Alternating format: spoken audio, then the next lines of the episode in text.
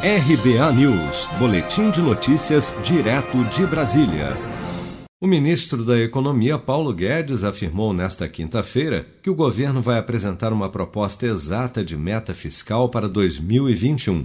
A medida é uma recomendação do Tribunal de Contas da União.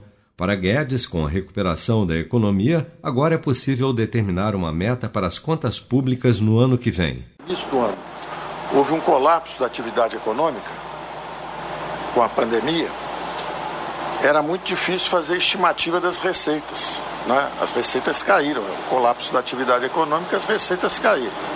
Com a queda das receitas, ficava muito difícil você dizer qual era o déficit. Então nós simplesmente botamos uma meta de gastos para respeitar o teto de gastos e caindo a receita, nós ficamos com uma meta flexível. Então agora a economia se firmando e voltando, nós já teremos possibilidade, vamos conversar com o TCU sobre isso, e teremos possibilidade então de rever as previsões de receitas e aí podemos então anunciar a meta.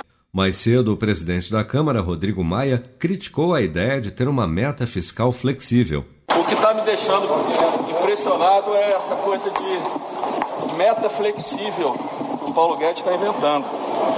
Né? Primeira promessa que fizeram que é acabar com o déficit primário. Agora não querem meta para não ter que organizar contingenciamento. Isso é uma sinalização muito ruim. A gente tem que aprovar a LDO com uma meta. Que o governo diga, como o cupom diz, quando toma uma decisão sobre juros, qual é a tendência, que haverá sempre o risco, pela incerteza, de que a meta possa ser, ser restabelecida durante a execução orçamentária. Agora, não ter meta, uma meta flexível, é uma jabuticaba brasileira, né?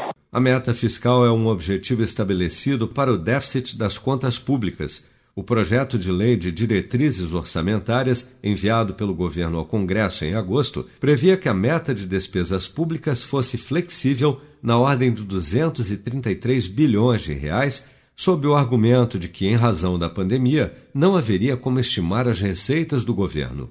Seja para conquistar sonhos ou estar seguro em caso de imprevistos, conte com a poupança do Sicredi. A gente trabalha para cuidar de você, da sua família e proteger as suas conquistas. Se puder, comece a poupar hoje mesmo. Procure a agência Sicredi mais próxima e abra sua poupança. Sicredi, gente que coopera cresce. Com produção de Bárbara Couto, de Brasília, Flávio Carpes.